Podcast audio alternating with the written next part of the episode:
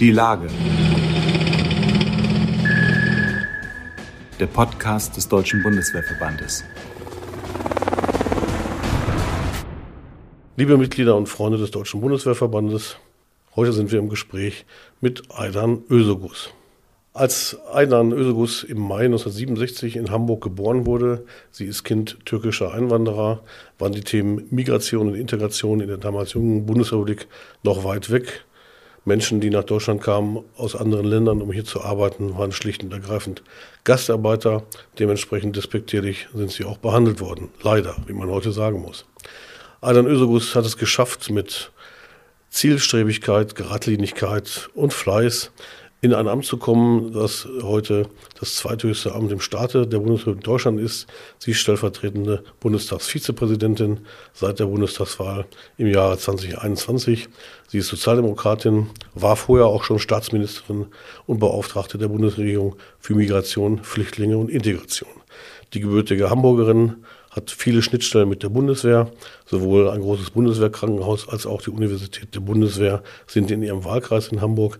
Deswegen sagt sie heute auch, dass die Bundeswehr als Parlamentsarmee unser aller Wertschätzung in höchstem Maße verdient und dass die Zeitenwende auch dazu führen muss, dass die Gesellschaft die Bundeswehr weiterhin anerkennt, denn sie macht einen immer gefährlicheren Job, seitdem die russische Armee die Ukraine überfallen Freuen Sie sich auf ein spannendes Gespräch mit Aydan Ösegus. Mein Name ist Frank Jungblut. Ich bin Chefredakteur der Zeitschrift Die Bundeswehr des Deutschen Bundeswehrverbandes. Liebe Zuhörerinnen und Zuhörer, wir sind wieder auf der Rigma Rigmas im Hamburger Hafen, Landesverband Nord an Bord. Eine gute Idee unseres Landesvorsitzenden Thomas Bär. Heute im Gespräch und äh, darüber freuen wir uns ganz besonders, eine der Frauen im höchsten Staatsamt, muss man ja sagen. Äh, Aydan Ösegus ist bei uns, Vizepräsident des Deutschen Bundestages. Und äh, sie kennt Hamburg sehr gut, aber auch Berlin natürlich äh, aus der Erfahrung als Parlamentarierin. Sie sind 1967 äh, hier auch geboren tatsächlich. Ihre Eltern kamen aus Istanbul. Ähm, Stimmt. Sie besitzen also zwei Staatsbürgerschaften, wie man das so macht. Kann man sagen, dass das heute noch ein Leben zwischen zwei Welten ist oder gibt es da gar keinen Unterschied mehr? Also erstens muss ich sagen, ähm, war das für mich nie ein Leben zwischen Welten, sondern es war halt meine Welt hier. Ich bin in Hamburg geboren und groß geworden, habe aber noch ein zweites Elternhaus in Istanbul. Ähm, und leider ist das mit der doppelten Staatsbürgerschaft gar nicht so selbstverständlich. Das haben ja nur einige so hinbekommen. Seit dem Jahr 2000 war es ja sozusagen gar nicht mehr erlaubt, äh, sich einbürgern zu lassen und dann den eigenen Pass wiederzuholen, was ja zu vielen, vielen Verwerfungen und viel Unverständnis geführt hat. Aber ähm, für mich passt das schon gut zusammen. Ich glaube, gerade die zweite Generation ist ja die, die mit den Dingen gemeinsam lebt. Mit der Sprache, mit den kulturellen Einflüssen, mit vielen Dingen. Später, also nach mehreren Generationen, glaube ich, wäre das dann auch nicht mehr ganz so die Wirklichkeit von jungen Menschen. Sie sind in Hamburg-Lochstedt aufgewachsen. Da ist die SPD sozusagen gesetzt. Wenn ich das richtig recherchiert habe, seit 50 Jahren regieren die nahezu nahtlos, kann man eine kurze Unterbrechung. Waren das auch die ersten Berührungspunkte für Sie mit der Sozialdemokratie, der Sie ja 2004 dann endgültig beigetreten sind? Vorher auch zwar schon in der Bürgerschaft gewesen, aber eben nicht mit, mit, dem, mit dem roten Parteibuch. Äh, wie haben Sie zur SPD gefunden, zu Ihrer Partei sozusagen? Nee, tatsächlich. Also ich, ich sage jetzt mal, als typisches Ausländerkind hatte man ja nie im Kopf, dass man mal irgendwas mit Wahlen oder gewählt werden oder mit der Politik so unmittelbar zu tun haben würde. Ganz im Gegenteil, uns wurde gesagt, die dürften nie wählen mhm. äh, und gar nicht mitmachen. Und ich hatte auch zur SPD in Lockstedt überhaupt gar keinen Kontakt. Und es war ähm, im Jahr 2000 Olaf Scholz. Also ich hatte immer die Nähe zur SPD als sozusagen eine Partei, die mir nah ist. Aber ich, hat, ich kannte keine einzige Person. Und es war Olaf Scholz, der mal auf mich zugekommen ist bei einer Veranstaltung und mich damals gefragt hat, ob ich nicht ähm, aktiver mir vorstellen könnte, in die Politik einzusteigen. Er wolle mich gerne in den Wahlkampf einbinden. Und dann habe ich mir das überlegt und habe gesagt, ja, das machst du jetzt mal. Also sozusagen ein bisschen Zufall auch dabei gewesen am Ende. Naja, am Ende war es wahrscheinlich dieser äh, dieser Schubs, auf den manche mhm. warten, oder diese Gelegenheit, sagen wir mal so, nicht, denn direkt angesprochen zu werden. Ich habe mir das schon gemerkt und habe jetzt in meiner Zeit dann viele junge Menschen auch angesprochen und gesagt, möchtest du nicht aktiv Politik machen? Brauchst du ein bisschen Unterstützung? Kannst du dir das vorstellen? Gibt übrigens auch die anderen, wo ich manchmal denke, du musst das jetzt nicht unbedingt machen. so. Ähm, gibt ja durchaus manche Persönlichkeiten, die finden, sie müssten sofort in den Deutschen Bundestag und am besten gleich Kanzler werden. Also das ist, ähm, gibt es natürlich auch immer wieder, aber man braucht mitunter auch Motivation und man braucht mitunter auch ähm, jemanden, der einem so einen kleinen Weg zeigt oder eine Tür öffnet oder mal sagt, komm doch, es geht, du kannst es auch machen. Und das war für mich damals eine gute, gute Chance. Ich wollte gerade sagen, so einen Anschluss braucht man, dann kann man den Weg vielleicht auch ein bisschen direkter gehen. Mhm. Ähm, die große Figur der Hamburger Sozialdemokratie ist und bleibt der Helmut Schmidt, natürlich.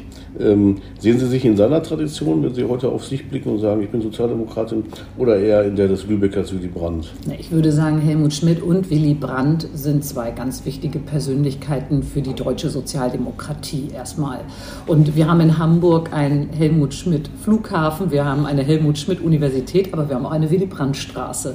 Also es ist völlig klar, dass das zwei Persönlichkeiten sind, ich sag mal, der Kniefall von Willy Brandt oder ähm, Helmut Schmidt und die Flut, das sind so Dinge, die man ja immer erinnert. Die sind ganz unterschiedliche Persönlichkeiten und beide gehören eben fest dazu. Das zeigt vielleicht auch noch mal diesen Begriff Volkspartei. Also vollkommen unterschiedliche Menschen, die aber beide ja eine große Bewunderung für das bekommen haben, was sie geleistet haben. Und für viele ein Grund waren, überhaupt in die SPD anzutreten. Ne? Absolut. Also wenn ich heute Jubilarehrungen durchführen darf, und ich darf das ja überall im Land, nicht nur in Hamburg, dann sehe ich schon, dass also auch gerade heute noch viele, die jetzt 50, 60 Jahre in der Partei sind, dann sagen, ja, das war Willy Brandt. Also wegen ihm bin ich damals eingetreten. Das spielt schon oft noch eine Rolle. Sie sind heute zu Gast beim Landesverband Nord des Deutschen Bundeswehrverbandes, den Sie ja lange kennen auch. Ähm, in Ihrem Wahlkreis ist eine Menge Bundeswehr. Wir haben das Bundeswehrkrankenhaus, wir haben die Helmut-Schmidt-Universität eben schon erwähnt. Das heißt, Sie haben einen Wahlkreis, in dem Sie viele Berührungspunkte haben mit Soldatinnen und Soldaten. In diesen Zeiten gibt es einen anderen Blick auf die Bundeswehr seit dem Überfall der Russen auf die Ukraine. Wie ist Ihnen das ergangen in all den Jahren, was, was, was die Nähe zur Bundeswehr angeht? Äh, wie wichtig war, welchen Stellenwert hat das für Sie gehabt schon immer? Na, das hat sich tatsächlich entwickelt. Also ähm, so besondere Punkte, also war zum zum einen sicherlich ähm, der direkte Kontakt an der Helmut-Schmidt-Universität mit Soldatinnen und Soldaten. Ich habe dann öfter ja auch mal die Gelegenheit bekommen, bei Veranstaltungen dabei zu sein oder direkte Gespräche einfach zu führen in Gesprächsrunden. Ähm, das wünsche ich mir eigentlich für sehr viele in unserer Gesellschaft, weil es zu häufig so ist, dass man nur über die Bundeswehr spricht und die einzelnen Soldatinnen und Soldaten nicht so richtig sichtbar sind. Und dann kam natürlich als Abgeordnete auch die Erfahrung dazu, nach Afghanistan zu reisen beispielsweise und von Soldatinnen und Soldaten vor Ort auch mal so unmittelbar zu hören, was es eigentlich bedeutet, diesen Beruf zu haben, dort vor Ort zu sein, jeden Tag ja auch in einer gewissen Unsicherheit zu leben, was passieren wird, was ist am nächsten Tag, was ist in der Nacht. Und dann kommen die Menschen zurück zu uns, also zurück nach Hause und niemand interessiert sich dafür. Das habe ich mir beispielsweise vorher gar nicht so vorgestellt, was das eigentlich macht mit Menschen und dass sie so, naja, schon ein eigenartiges Gefühl entwickeln, zu sagen, wir gehen dahin, wir riskieren unser Leben. Wir gehen ja nicht freiwillig dahin, wir werden dahin geschickt, nicht so. Also ihr habt den Beschluss gefasst, wir werden für unser Land dahin geschickt. Und dann kommen wir zurück und eigentlich möchte das keiner so richtig hinterher hören, was wir da erlebt haben. Das war schon ein gewisser Knackpunkt, wo ich dachte, da musst du jetzt mal dranbleiben. Da musst du mehr machen. Also zum einen die Gespräche führen, aber auch versuchen, es ein bisschen transparenter für die Gesellschaft zu machen. Also mehr darüber zu reden und mehr nochmal Möglichkeiten zu schaffen, auch sich mit Bundeswehr und den Einzelnen in der Bundeswehr wirklich zu befassen. Das ist ja auch ein Stück weit Veteranenarbeit. Alle, die im Auslandseinsatz waren, betrachten sich ja als Veteranen zu gut äh, mhm. zu Recht ähm, und bemängeln so ein bisschen, dass keiner das hören will, wie Sie eben gesagt haben, oder nur wenige. Ähm, gerade wenn es Folgen hat, PTBS zum Beispiel. Der Bundeswehrverband ist ja sehr aktiv mit einer Soldaten-Veteranenstiftung an der Stelle auch, wie viele andere Institutionen. Ähm, ist da aus Ihrer Sicht noch mehr zu tun? Mehr zuzuhören, mehr zu handeln? Ja, also wir waren neulich ja auch beim Reservistenverband beispielsweise, die eine Tagung genau dazu durchgeführt haben. Was bedeutet das eigentlich, Verwundungen an Leib und Seele? Ähm, und was bedeutet das für die Familien? Wie gehen wir als Gesellschaft damit um? Ich glaube, das Wichtigste ist, es zu verstehen, und zwar gesellschaftlich zu verstehen. Ähm, und dann nützt es nicht zu sagen, ich bin gegen den Krieg, also befasse ich mich am besten gar nicht erst damit, was Soldatinnen und Soldaten erleben. Das ist ja der falsche Schluss, nicht so? Also grundsätzlich sollten wir alle natürlich gegen den Krieg sein. Ähm, aber Soldatinnen und Soldaten wünschen sich eben auch nicht, in solche Konflikte geschickt zu werden, sondern im besten Fall haben sie ordentliche Aufgaben, äh, die nicht jeden Tag mit Leben und Tod berührt sind. Und das habe ich ja auch erlebt. Also es gibt ja auch andere Einsätze, wo man sagen kann, dass wir die Piraterie am Horn von Afrika zum Beispiel eindämmen konnten, ist ja dann auch mal ein richtiger Erfolg. Nicht so, da freut man sich auch ein Stück rüber, dass dann nicht mehr die Menschen als Geiseln genommen werden. Und das hat auch mit unseren Soldatinnen und Soldaten zu tun. Aber ich denke schon, dass wir angefangen haben, gerade auch durch diesen furchtbaren Angriffskrieg Russlands auf die Ukraine, uns noch mal stärker damit zu befassen, was tun Soldatinnen und Soldaten und sind die nicht tatsächlich für unseren Schutz ja da. Wenn das weit weg geschieht, ist es eben weit weg. Dann ist es auch oft, glaube ich, aus dem Blickwinkel ein bisschen raus. Man kann es vielleicht auch leichter verdrängen. Aber je näher es jetzt herangekommen ist, desto nachdenklicher erlebe ich die Menschen, auch bei uns in der Gesellschaft. Und das ist auch gut so, weil wir ja gleichzeitig sagen, wir haben die Bundeswehr jahrzehntelang vernachlässigt. Wir haben da nicht genug gemacht. Und das sehen viele Abgeordnete so. Und deswegen ist jetzt spätestens ja die Zeit, die Strukturen zu verändern, auch zu investieren, an vernünftigen Stellen zu investieren und dieses eben auch transparent zu machen. Sie haben es gerade selbst gesagt, investieren ist das Thema. Sondervermögen ist gebildet worden. Das Parlament hat es beschlossen. 100 Milliarden Euro. Man stellt jetzt fest, das könnte sein, dass es nicht reicht. Ist das, sehen Sie das auch so? Müssen wir da dranbleiben, auch ständig, also kontinuierlich auch ja, aufwachsenden äh, Verteidigungshaushalt zu haben? Einzelplan 14, um das wirklich auch zu schaffen, was wir uns jetzt vorgenommen haben. Ich glaube, es ist gesellschaftlich schon noch ein kleiner Weg, den wir da zurücklegen müssen. Dieses Investieren in die Bundeswehr, es reicht ja in Wahrheit, wann reicht es? Nicht so, man macht sich gar nicht klar, ich meine 100 Milliarden, was ist das für eine Summe für jeden, nicht, der sie hört? Und gleichzeitig wenn man dann überlegt, ja, was kostet denn so ein Gerät, nicht so? Was kostet denn eine Einheit Korvetten? War ja immer wieder so dieses Thema. Das sind dann schon ein paar hundert Millionen Euro ähm, allein dafür. Also das heißt, es ist alles sehr kostspielig und natürlich sind dann in dem Verhältnis 100 Milliarden plötzlich gar nicht mehr so immens viel. Trotzdem bleibt es natürlich sehr viel Geld. Und wir müssen als Gesellschaft ja auch gucken, ähm, wie wir sozusagen zu einer ordentlichen Ausstattung kommen. Aber ich glaube, genauso wichtig ist, die Menschen mitzunehmen, dass sie auch sagen, ja, das ist zu meinem Schutz. Und wenn wir solche Debatten führen, wie wir dürfen nicht mehr komplett abhängig sein, zum Beispiel von den USA, wir dürfen als Europa uns nicht immer nur klein machen, Deutschland muss mehr Verantwortung übernehmen, das sagen ja viele im Moment. Aber was genau bedeutet das? Das bedeutet eben Investition, das bedeutet nochmal Strukturen wirklich neu aufzubauen, sie uns schlagkräftiger im wahrsten Sinne des Wortes zu machen und natürlich auch gleichzeitig ähm, eine gewisse Wertschätzung zu entwickeln für das, was eben zum Schutz von uns allen und auch von unseren Werten letztendlich geleistet wird. Sie sind eine führende Parlamentarierin, auch äh, Parlamentarierin aus Leidenschaft, mit Herz dabei.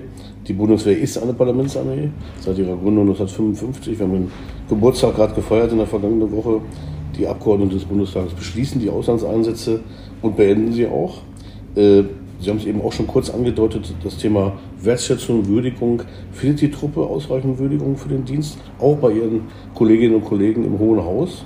Und wie schwer wiegt eigentlich die Verantwortung, wenn sie mit darüber abstimmen, Soldaten ins Ausland zu schicken, in den Kampfeinsatz? Not tut auch. Das wiegt sehr, sehr schwer. Und niemand macht sich das leicht.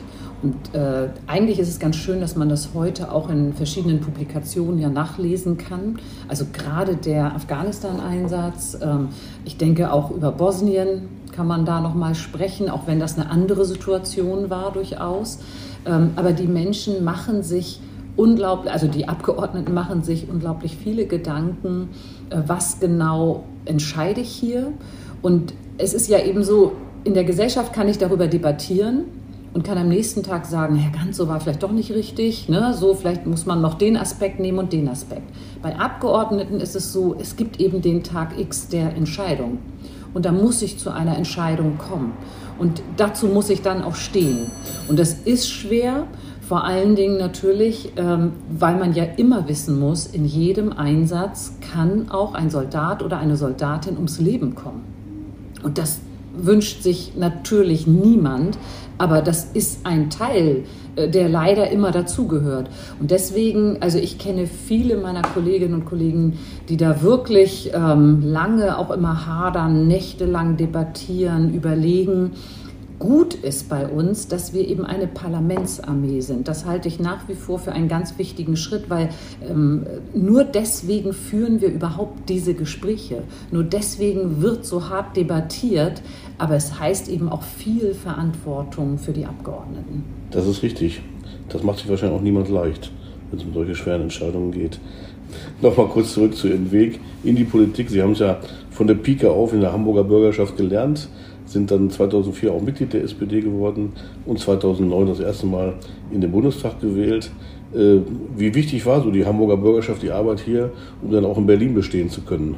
Also Jetzt würden einige aufschreien und sagen, na von der Pike auf wäre jetzt aber die Bezirksversammlung, nicht? Ja. So, so, von ganz unten.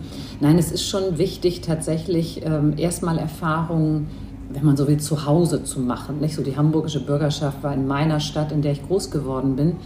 Ich würde aber fast sagen, dass meine beruflichen Erfahrungen, die ich vorher gemacht habe, ich hatte ja das Glück, in der Körperstiftung arbeiten zu können und ich habe da mit allen Parteien zusammengearbeitet, die es eben damals gab.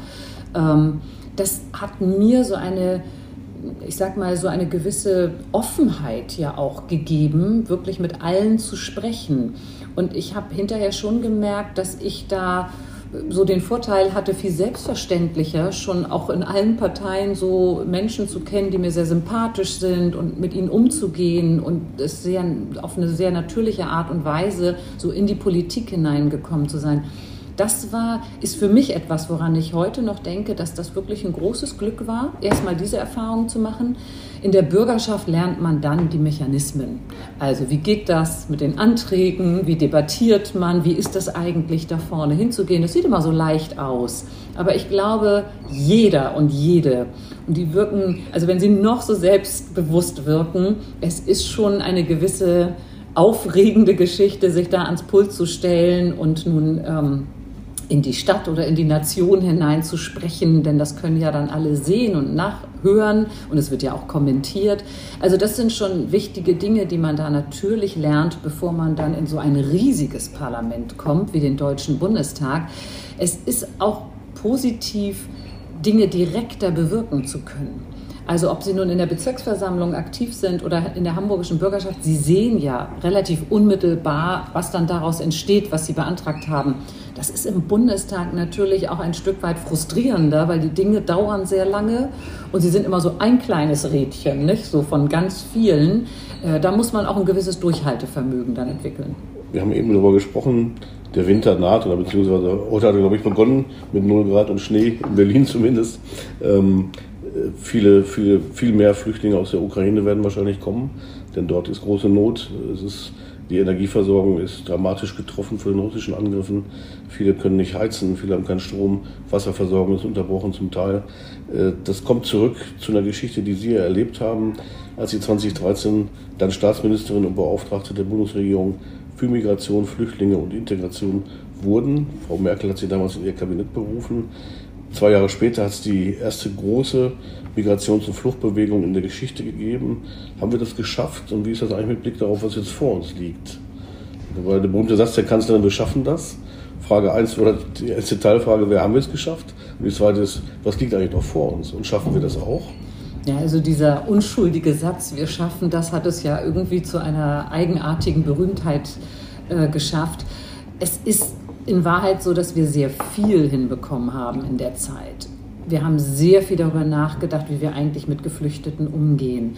Wir haben eine Gesellschaft, die trotz aller auch anderweitigen Debatten, ähm, die nicht immer positiv gegenüber den Geflüchteten waren, ein unglaublich hohes Maß an Engagement gezeigt hat. Also ich fand das erstaunlich und die Untersuchungen über die Jahre hinweg, während einige quasi täglich dreimal den Satz wiederholt haben, die Stimmung kippt, die Stimmung kippt, haben sich andere noch mehr engagiert. Und zwar eine deutliche Mehrheit. Also das war schon sehr interessant zu sehen. Und wir haben dadurch auch eigentlich endlich ermöglicht bekommen, dass ja Menschen gesagt haben, Mensch, wie ist denn das eigentlich hier, unsere Asylgesetzgebung, die hat ja merkwürdige Irrungen und Wirrungen und wie gehen wir mit den Leuten um und so. Das hat uns ein bisschen erleichtert, auch mal solche Debatten zu führen. Muss das nicht schneller gehen? Können wir die Leute immer jahrelang warten lassen? Warum mhm. dürfen die nicht schneller Deutsch lernen? Warum können wir nicht junge Leute schneller in eine Ausbildung bringen? Warum können die ihre Ausbildung nicht einfach mal zu Ende machen, wenn sie schon drinstecken, der Arbeitgeber zufrieden ist, alles gut läuft?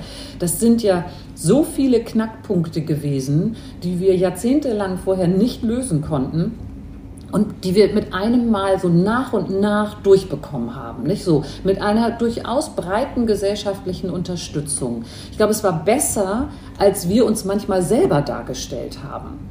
Und nun ist es so, niemand hat damals damit gerechnet, und das ist ja erst wenige Jahre her, dass wir kurz danach in einer noch viel dramatischeren Situation landen würden. Das hat gar nicht jeder mitbekommen, dass wir in diesem Jahr deutlich mehr Leute gleichzeitig ins Land bekommen haben als damals. Stimmt. Ja. Ähm, es sind so viele Ukrainerinnen und Ukrainer gleichzeitig gekommen. Ein bisschen ist die äh, ist es leichter geworden, weil sie nach EU-Recht nicht mehr sich äh, unbedingt registrieren lassen müssen. Das heißt, es ist nicht der sofortige tägliche Andrang. Sie dürfen privat unterkommen. Aber auch da, wie viele Menschen haben ihre Wohnung, ihre Häuser geöffnet und gesagt, wohnst du halt bei mir eine Weile. Ne? So, oder ich nehme euch auf, gerade Mütter mit Kindern. Da war auch jeder bereit, ihnen erstmal so Unterschlupf zu geben. Aber wir machen uns nicht klar, wie viele Menschen jetzt da sind. Und dann kommt ein bisschen dazu, das darf man gesellschaftlich, glaube ich, auch nicht ganz unterschätzen, dass es auch zu gewissem Konfliktpotenzial kommt, wenn man die einen Geflüchteten so behandelt und die anderen Geflüchteten eben ganz anders behandelt.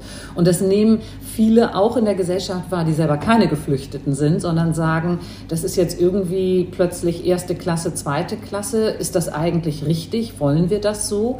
Rechtlich ist das natürlich alles sauber, sage ich jetzt mal, aber menschlich gesehen hat das einige, bringt das einige Verwerfungen hervor. Mhm. Das heißt, wir haben wieder die Möglichkeit, durchaus zu gucken, wo können wir Dinge verbessern. Aber im Moment sind wir natürlich im Modus, ja, wir wollen das schaffen, dass wir Ukrainerinnen und Ukrainer hier vernünftig aufnehmen, dass wir sie in Europa, muss man ja sagen, jetzt machen ja auch wirklich mal alle mit, dass wir sie hier vernünftig unterbringen, dass wir sie in Europa vernünftig versorgen in allen Ländern.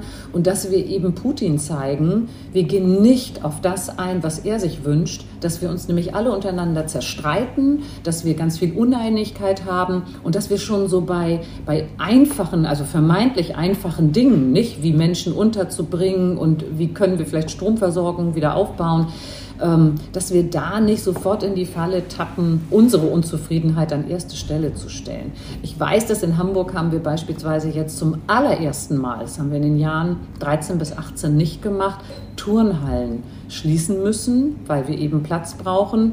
Und es gibt jetzt schon natürlich Debatten dazu, aber ich war jetzt beim Hamburger Sportbund vor wenigen Tagen und ich muss sagen, ich fand es einfach sehr schön, wie da sehr deutlich gesagt wurde, ja, Natürlich wollen wir alle unseren Sport machen, aber wir haben jetzt gerade ein großes Problem und wir wollen uns solidarisch zeigen und wir wollen diesen Menschen helfen und dann müssen wir es eben jetzt auch mal anders hinbekommen.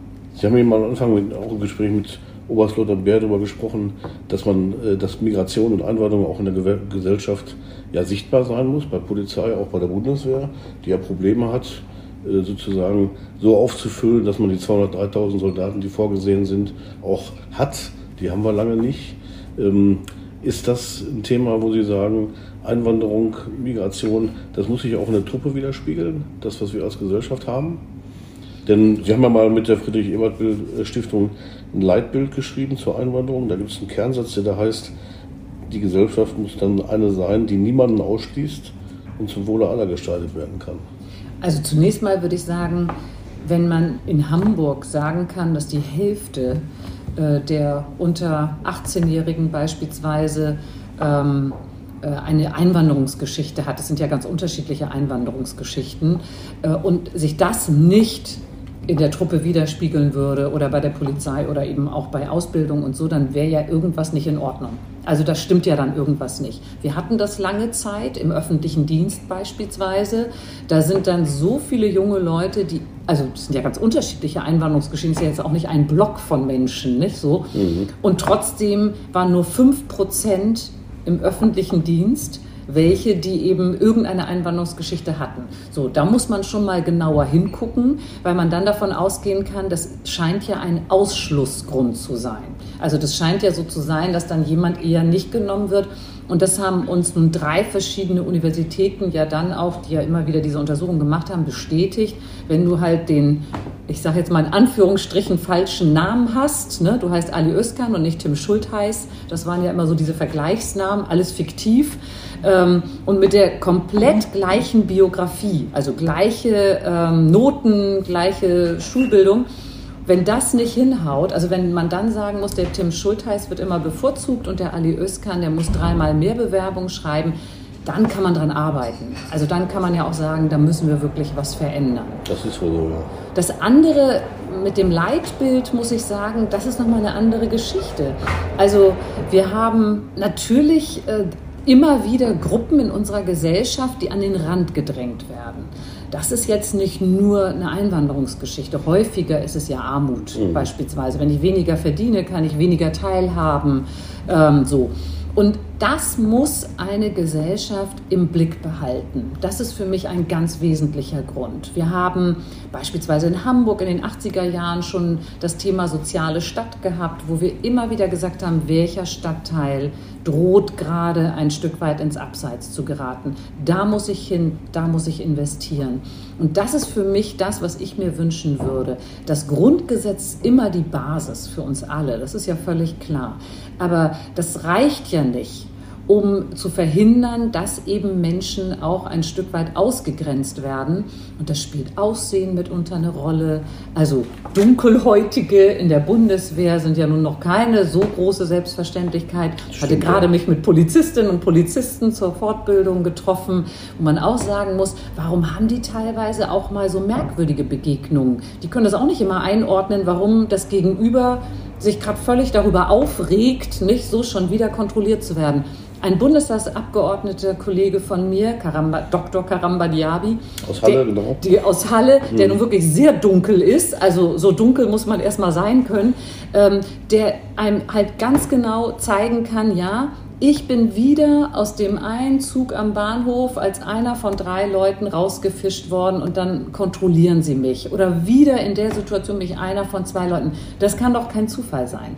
Und sich diese Mechanismen bewusst zu machen, das ist ja nichts Böses, sondern das ist eine Sensibilisierung, die man natürlich auch in die, gerade in den Streitkräften oder eben auch in anderen Institutionen durchaus erwarten kann. Er lässt sich nicht entmutigen, er war auch bei der Aktion Gelbe Schleifen des Deutschen Bundeswehrverbandes im Bundestag dabei vergangene Woche.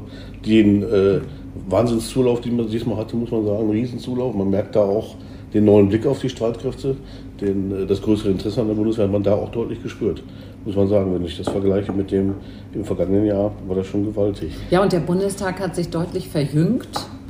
Und man merkt bei der neuen Generation, dass da vielleicht auch nicht mehr ganz so große Berührungsängste sind. Also mein Eindruck ist, es wird schon, ist schon eine selbstverständlichere Nähe, sicherlich auch ein kritischer Blick hier und da, das gehört ja dazu, aber es ist einfach nicht mehr so eine Berührungsangst da. Da tut sicherlich auch der Parteivorsitzende was dazu, ja. der so als Berufssoldaten auch eine kleine Zeitenwende-Rede ja gehalten hat im, äh, im Frühsommer. Und insofern kann man das wirklich nur positiv betrachten. Zum Schluss vielleicht nochmal zu, zu Ihrer Herkunft. Sie haben eines der höchsten politischen Ämter erreicht in Deutschland, was man erreichen kann. Als Frau mit Migrationshintergrund dann nochmal umso bemerkenswerter. Macht Sie das stolz? Und wie hat eigentlich die türkische Community darauf reagiert? Ist das schon die neue Normalität, von der viele sprechen? Dass sowas einfach selbstverständlich ist im Prinzip. Ja, als ich angefangen habe, war das durchaus ein Grund, auch für Olaf Scholz damals mich anzusprechen. Ne? So türkeistämmig, kann ja gut Deutsch.